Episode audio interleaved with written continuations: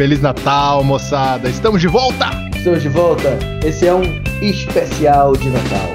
Você que pediu pro Papai Noel para trazer de volta o The Peter e Ivan Show. Ou você que não pediu também, e puta que pariu, vou ter que ficar ouvindo o podcast dos amigos de novo. Ah, vem esse cara encher o saco, assim, voltou o spam! Você que recebia esse arquivo todo domingo não entendia o que, que estava acontecendo. Pois é, voltamos.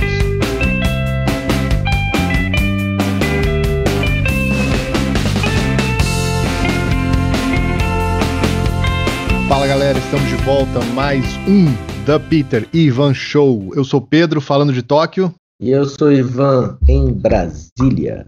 Sete Ora, horas. ora, ora.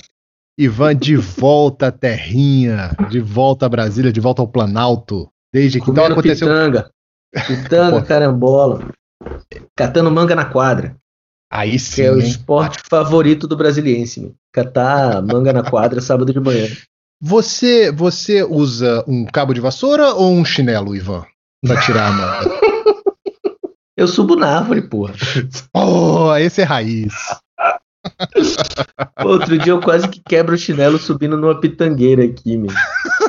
Como é que que- quebrou a baiana e ia romper? Mas aí você bota o prego, o pô, embaixo. Não, é, prego embaixo. Eu não sei do que você tá falando. Mas o ridículo foi eu ter subido da pitangueira de chinelo, sabe? Porra, tô virando Nutella. Mas, pô, estamos voltando, galera. Muito feliz de estar de volta aqui, encontrar vocês nesse nosso espaço. A gente estava vendo, tem mais de seis meses que a gente não se fala e aconteceu muita coisa nesses seis meses, né? A única coisa que não aconteceu é que a gente saído da pandemia e da quarentena. Lembrando, só, nossa última temporada, ela foi praticamente monotemática, né? A gente só falou de coronavírus.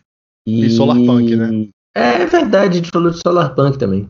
E de Strokes. Mas tudo num contexto de pandemia, num contexto, né, de, de doença e tal. E a gente tá aqui, né, continua, no contexto de isolamento e continuamos isolados. Você tá isolado, Pedro? Olha, não, não, não. Eu Ô, não tenho coragem de dizer que eu tô, bicho. Seja politicamente correto, pô. Diga aí que você tá isolado, por favor. Eu tô isolado, mas eu tô fazendo jiu-jitsu ainda, cara. Minta se for necessário. Não, ó, mas é sério, galera. É porque aqui no Japão a situação, apesar deles estarem preocupados e o aumento de casos, né, nunca teve tão alto, mas a gente tá falando ainda de 800 casos diários, sacou? Em Tóquio. 800 casos diários em Tóquio. E isso é, e isso é um pico. Tipo, então, Isso, velho. Isso é o que tem no DF, man. pois é. E sendo que Tóquio tem 40 milhões de pessoas. 40 milhões de pessoas e o DF tem 3 milhões, 2 milhões e meio, sei lá. Então, a situação aqui realmente, é, apesar de ter piorado recentemente, desse pico, eles estão inclusive adotando novas medidas de pedindo para os bares fechar, pedindo, né, educadamente, para os bares fecharem, para as pessoas evitarem de sair, mas tá longe da, da situação terrível que acontece em outros países, como no Brasil, por exemplo. Pelo menos do ponto de vista de números, né?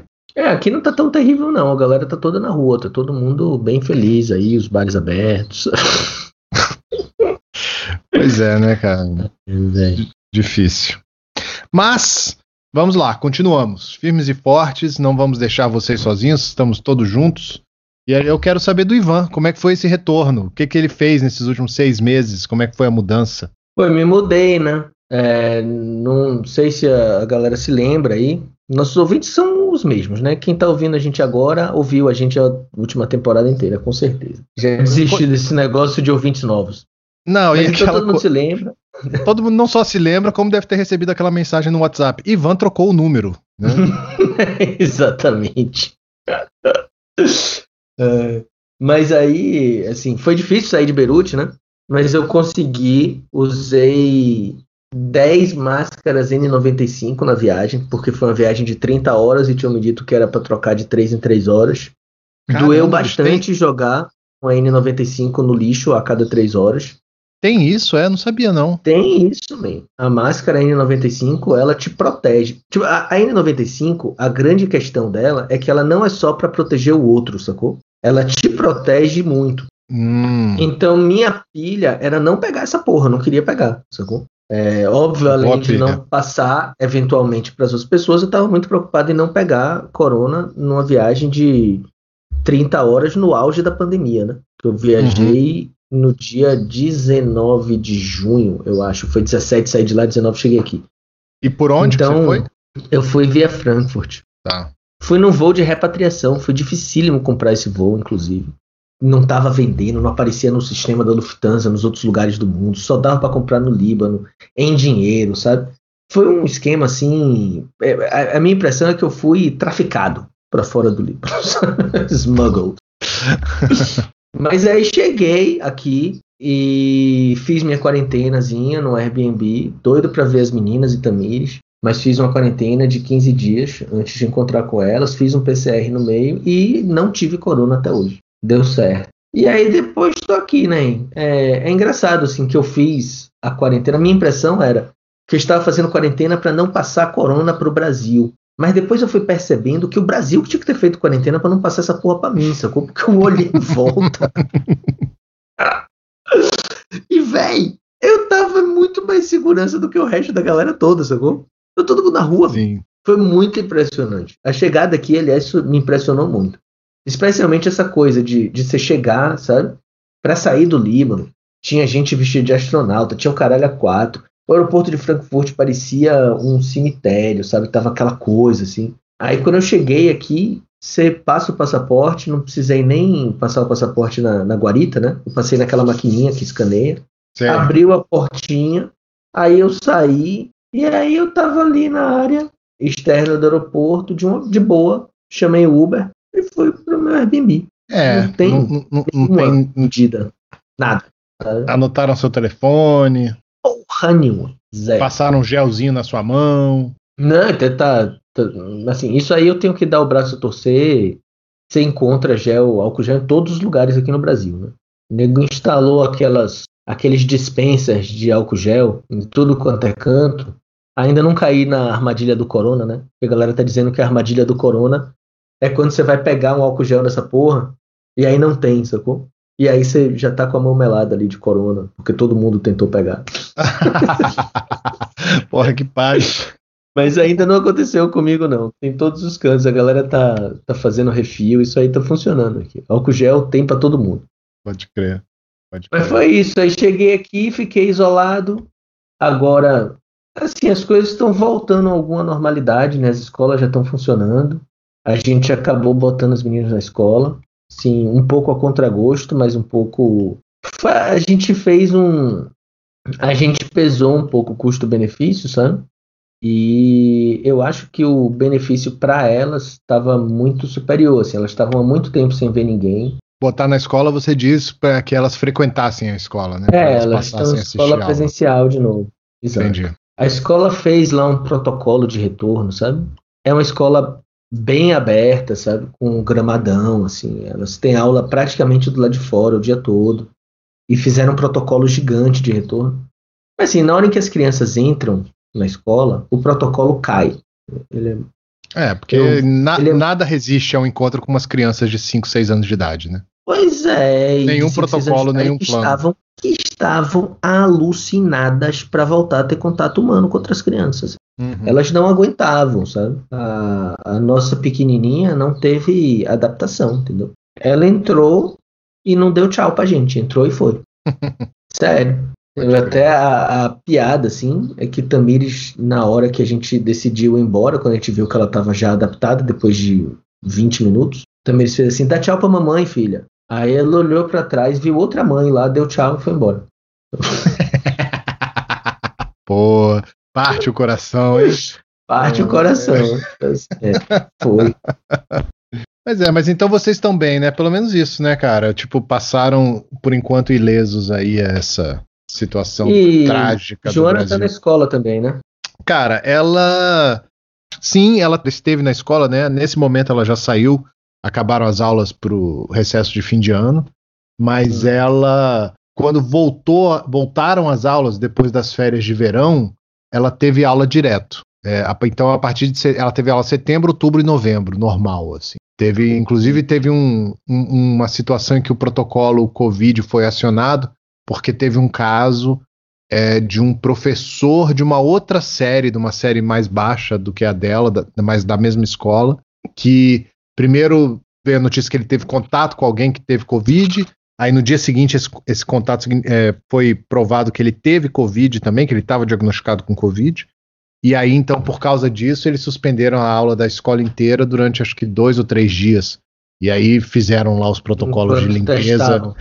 É, de, fizeram os protocolos de limpeza e higienização lá, e aí parece que testaram todas as crianças né, da série, ou pelo menos todas as crianças que tiveram contato com esse professor, ou com as crianças que tiveram contato com esse professor. Mas eles já tinham adotando algumas medidas que eu acho que ajudaram nessa situação. Então, por exemplo, como eu disse, são, eram séries diferentes. As séries diferentes já não conviviam mais dentro da escola. Tinha uhum. horários diferentes para entrada e saída. Então já existia essa separação que é, o, o, protocolo eu fiquei muito satisfeito, cara. Eu acho que funcionou bem, sacou? No fim das contas. As crianças ah, estavam é. bem, se, bem separadas, bem organizadas, assim. E é, então ela fez aula normal. O, o filho, ela chegou a voltar no, no, quando, porque as aulas aqui vão de setembro a junho, né? Então, depois que a gente parou, ela estava tendo aula ainda online, né? Só aula, teleaula. E aí eles fizeram um retorno meio gradual, tipo, numa primeira semana eles foram lá um dia, ficaram duas horas. Aí na segunda semana eles foram dois ou três dias, ficaram um pouquinho mais de tempo. Até que, tipo, na última semana ela teve um dia inteiro de aula. Foi um negócio até que eu achei meio assim, pô, agora, né? Agora que vai acabar, é só para uhum. cobrar a mensalidade inteira. Mas passou. Mas então agora ela já está sem aula, só volta às aulas agora ano que vem, porque tem novidade também. Nós também estamos de mudança, né? Essa, esses pois é, próximos né? episódios vão ser os últimos Será gravados a partir de, de Tóquio. Não. Será que eu fim de surpresa aqui falou assim: sério, velho? E aí, você tá indo pra onde? é, Conta mais, cara. Nem te conto. Seguinte, acabamos de ficar sabendo.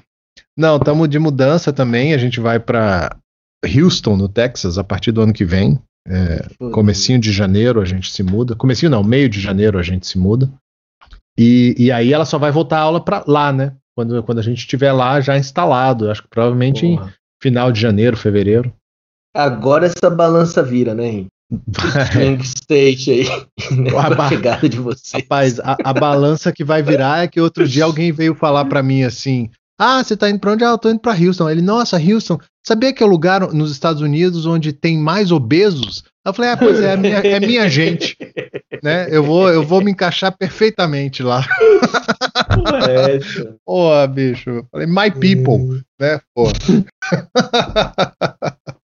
Véi, a balança que vai virar é outra, bicho. A balança isso... que vai virar é outra. Rapaz, isso é uma coisa que eu tenho medo de, de morar nos Estados Unidos, sabia? Porque eu acho que se a gente fosse, se a gente tivesse sido educado, assim, eu tento educar minhas filhas com comida orgânica, né, comida inteira, sem, sem processados e tal. Elas comem fruta todo dia de manhã. A gente, sabe, evita fritura, evita essas porcarias. Mas eu fui educado, meu paladar foi educado de outra forma. Então, eu gosto dessas porcarias. Eu acho que eu ia me fuder, porque eu ia comer pra caralho. Eu ia comer hambúrguer quase todo dia, sabe? Eu ia ficar comendo bacon o tempo todo, sabe? Tomando sorvete, milkshake, o caralho é quatro. Ia ser, porra, acho que ia ser difícil eu não engordar pra caralho nos Estados Unidos. Cara, eu vou te dizer que é bem por aí mesmo, viu? Eu sou do mesmo jeito. Agora, eu tenho esperança, porque as últimas vezes que eu passei por lá, no mundo pré-pandemia, eu. Hum. E depois dessa temporada no Japão, eu simplesmente não dava conta de comer as coisas, sacou? Tipo assim, ah, por quantidade mesmo. É. Não falo de diversidade, não. Eu falo só de quantidade. Tipo, eu pedia as porções quase infantis dos lugares e não conseguia comer inteiro, sacou? Porque uma coisa que acho que a gente já até comentou aqui, no Japão, a comida é muito bem é, Não, as porções são pequenas. É, as, as porções muito bem porcionada, começo, né? No Muito começo a gente acha pequena, né? Depois a gente percebe Exatamente. que você não precisa de mais do que aquilo para se alimentar. Não precisa. Aqueles é. dois biscoitinhos embalados individualmente em plástico são suficientes é para você. Tudo que você precisa. É. não, mas é isso mesmo, man. Você Mas vai é, com comer, aí você pede aquele sashimi, vem três lâminas de sashimi, e vem É. um peixinho grelhado e um- uma tigela de arroz. Você não precisa de E mais a que isso. E Aí você não, acha, caralho, que pouco, Aí né? você pensa, ó, lá no Brasil a gente vai no festival, né? É, Isso você aqui pede a mata. barca. Pô, eu peço barca, bem- sushi. Aquela comanda eu marco me dá dois de cada pra começar, assim, na primeira leva, né? 180 Mas não dá. peças. Desnecessário. Mas então, eu sei lá, eu te- vamos ver o que acontece, né? No final do ano que vem a, a gente pode retomar esse tema. Mas. Vamos retomar. Mas sabe o que eu acho Eu- que acontece? Eu vou Mas dizer, eu acho que tem uma, uma mudança de. Eu acho que tem essa mudança do Japão e tem uma mudança de idade mesmo, né, bicho? Eu já não consigo mais. Eu não sou Mas mais o então, mesmo. tudo isso, eu acho que se é, é, a gente se acostuma muito rápido, sacou? Uhum. Quando você começa a comer porções maiores, Para bem para o mal, né? rapidamente seu estômago volta, sabe? É, pode crer. Pode Ao ser também. tamanho. E aí você volta a comer aquelas porções. O foda é isso, é, é- é a importância do que é oferecido. Não, e aquela história, a, a coisa clássica, né, do, daquele, do documentário Super Size Me, sabe qual é? Uhum. Que é do cara, É. né, que passou pelos, era meio que, era um documentarista que fez um filme muito bom, falando sobre a indústria do fast food, como faz mal pra você, e aí ele se propôs a ficar um mês comendo só McDonald's, se eu não me engano, e café da manhã, almoço e jantar. E aí, nos Estados Unidos, eles têm sempre, eu acho que, eu não sei se é em todos os lugares, eu não lembro se eles fazem isso no Japão, tem. Mas assim, quando você vai pedir, eles perguntam: ah, você não quer aumentar o tamanho da sua refeição, né? Para uma cola Ou super grande, 50 para uma centavos. batata. Exatamente. E aí o, ele se propôs que ia comer todas as refeições no McDonald's e que toda vez que eles oferecessem, ele ia aceitar. Sacou? E o nego E oferece aí- praticamente todas as vezes, né? Não, aí ele falou que o de lo, aí eu acho que ele, eu não lembro se ele faz um road trip e vai dirigindo por vários estados americanos, né, e explorando esse tema da relação das pessoas com fast food, obesidade, não sei o quê.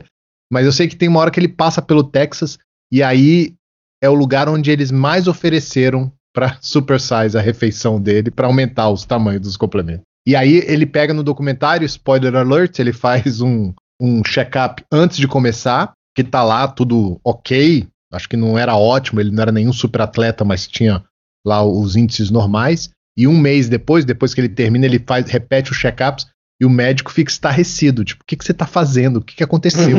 tipo assim, que os índices dele de colesterol, de açúcar, de gordura, tava tudo explodindo assim, Uhum. sacou? Sinistro.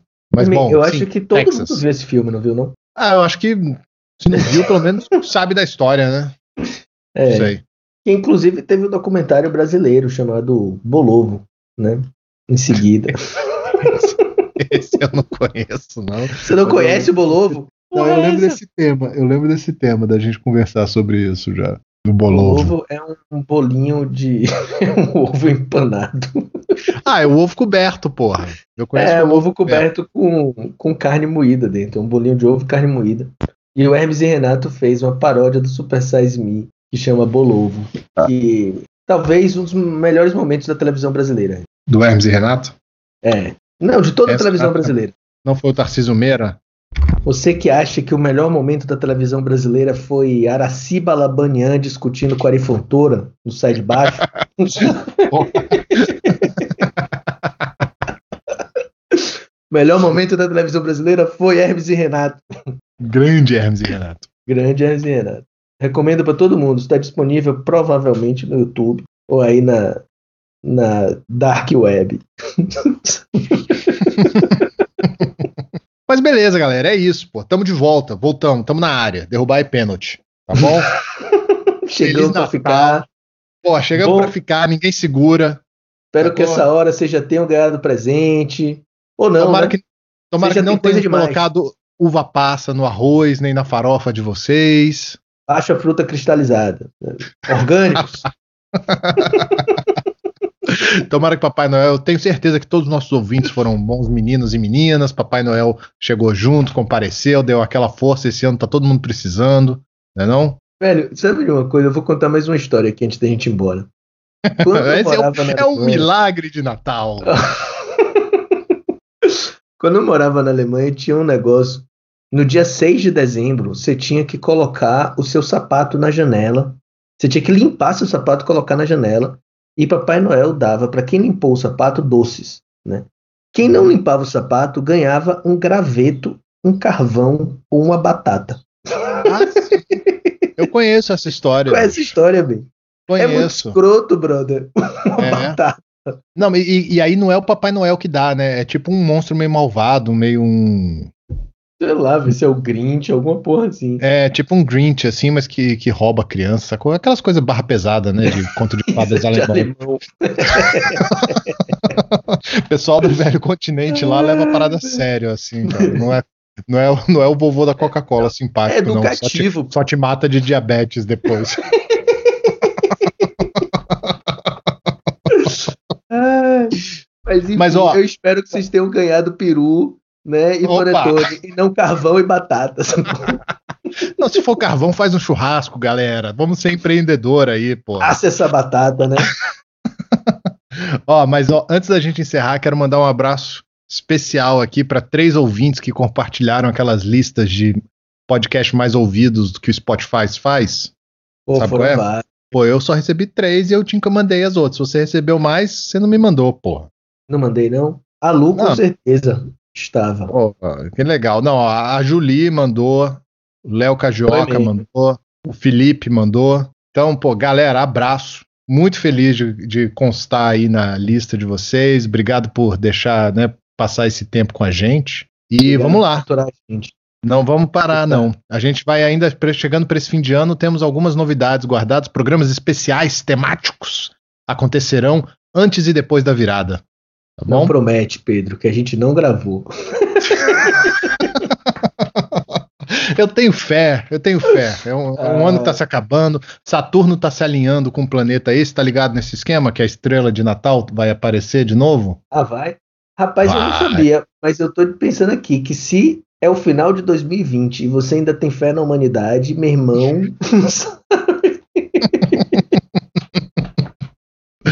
Pô, bicho, tem que ter, cara, tem que eu ter. Mas fé que vamos- ano termine. Vai acabar. É que nem eu vi outro dia no Twitter, né? Tipo assim, alguém mandou um. Eu não sei se era, era tipo uma mensagem de grupo de WhatsApp, alguma coisa assim que alguém mandou, né? Bom dia, pessoal. Dezembro tá começando, que traga muita luz, paz pra todo mundo. Aí alguém respondeu: Bom dia, a única coisa que eu quero de dezembro é que ele leve 2020 embora. Não precisa trazer mais nada. Mas falou, valeu, galera. Voltaremos. Um. Abraço.